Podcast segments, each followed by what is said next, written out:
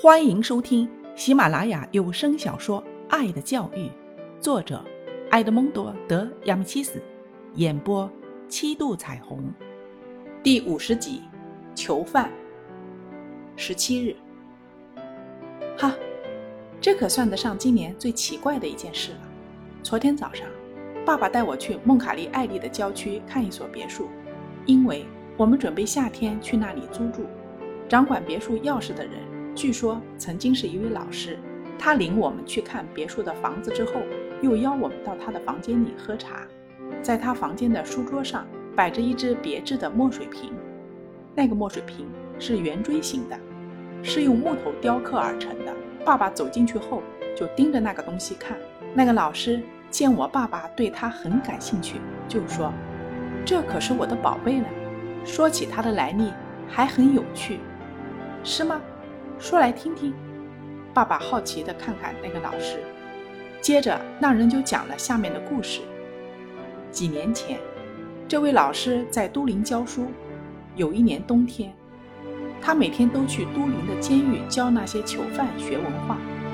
上课的地方就在监狱的礼拜堂里面，那是一座圆形的建筑，高高的围墙上开着许多方形的小窗，每个小窗外面都安着铁栅栏。窗里是一件小事，囚犯们在各自的窗口站着，把笔记本摊在窗棂上写字。老师就在那阴暗的礼拜堂里走来走去的讲课。那些小屋光线很差，只在窗前有一点光，我只能看见那些犯人们苍白的脸、乱哄哄的胡子，别的什么也看不清楚。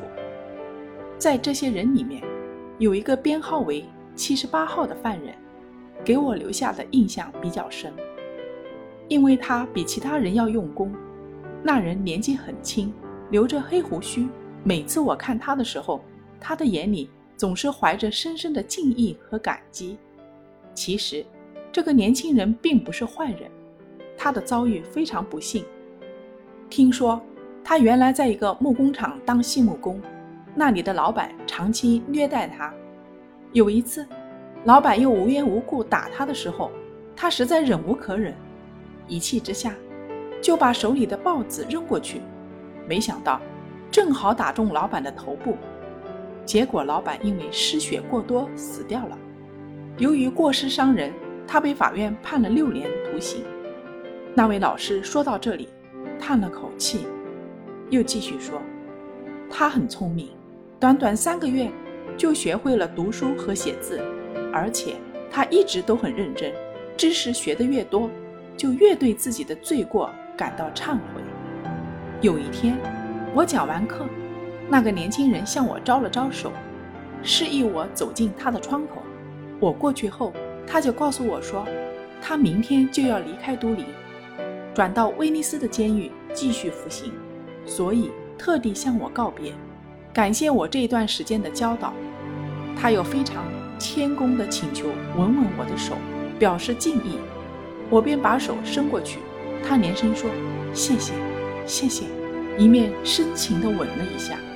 等我缩回手来，看见手上滴满了泪水。此后，再也没有见过他了。老实说，过了六年，我已经快把这不幸的人忘了。有天早上，忽然来了一个陌生人，他穿着粗布的衣服。胡子有点花白，他见了我就说找了我好久了。我问他是谁，他回答说：“我就是七十八号囚犯，六年前老师给我教过课呀。”你忘了吗？那天我最后一次听完您的课以后，您曾把手伸给我。现在我已经刑满出狱了，今天我是特意来看望您的。这是我在监狱里制作的一件小玩意。我想把它送给老师，请您一定收下。当时我还不知道到底是怎么回事，就呆呆地站着，不知说些什么好。他还以为我不愿意接受他的东西，眼里充满痛苦的泪水，好像在说：六年的苦刑，难道还洗不干净我手上的罪恶吗？我有些不忍心，就伸过手去，紧紧握住他的手。答应他收下那个纪念品。你们看，就是这个。”老师指着那个墨水瓶说。我和爸爸凑上去，仔细观察着那个墨水瓶。它是用钉子细心雕琢成的，看那工艺，似乎花了那年轻人不少功夫。只见瓶盖上面刻着钢笔搁在笔记簿上的图案，瓶身周围刻着“献给老师，六年纪念，七十八号犯人”。下面还刻着一行小字，写着“努力与希望”。老师说完，好像还在回忆着，不再说什么，我们就起身告辞了。在回家的路上，我的脑子里总是浮现出囚犯站在小窗前向老师告别的情景，和他在狱中认真雕成的那个墨水瓶。我昨晚做梦还梦到他了呢。早上醒来的时候，心里还一直想着这件事，可是没想到今天发生更让我吃惊的事。我到了学校后，把昨天听到的年轻犯人的故事说给戴洛西听，还给他描述了一番那个墨水瓶上雕刻的图案和文字。戴洛西听了这话后，就跳起来，看了看我，又看了看那卖菜妇人的儿子克洛西。这时，克洛西正背对着我们，在那里一心一意地做习题。他把我拉向一边，悄悄地说：“前几天。”克洛西对我说：“他爸爸回来的时候带了一个墨水瓶，也是木头雕成的圆锥形墨水瓶。他说那是他爸爸在美洲时雕刻的，上面也有钢笔搁在笔记簿上的图案，可能就是你说的那个吧。”克洛西说：“他爸爸在美洲谋生，其实是在坐牢呢。他爸爸出事时，克洛西还小，所以不知道。他妈妈大概也瞒着他。”可能到现在他也不知道，我们还是一个字不说为好。这事，谁都不要告诉我。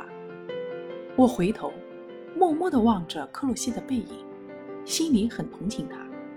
戴洛西走过去，把已经做好的算术题从桌子底下递给克洛西，还给了他一张纸。戴洛西看见克洛西正在抄写这次的美月故事《爸爸的陪护人》。就走过去帮他抄，还拍了拍他的肩膀，把一个钢笔尖塞在他的手里。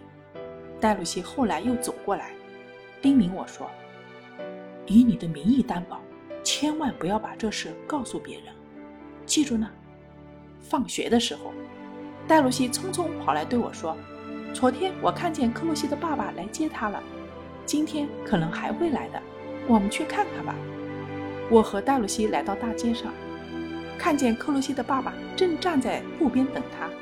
克洛西的爸爸穿着粗布衣服，黑色的胡须有些花白，脸色苍白。他的脸上没有任何表情，似乎在想着事情。戴洛西故意摇着克洛西的手，大声地说：“再见，克洛西。”说着，把手托在腮帮子下。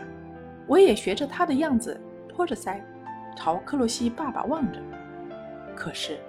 这时，我和戴洛西脸都红了，有些不好意思。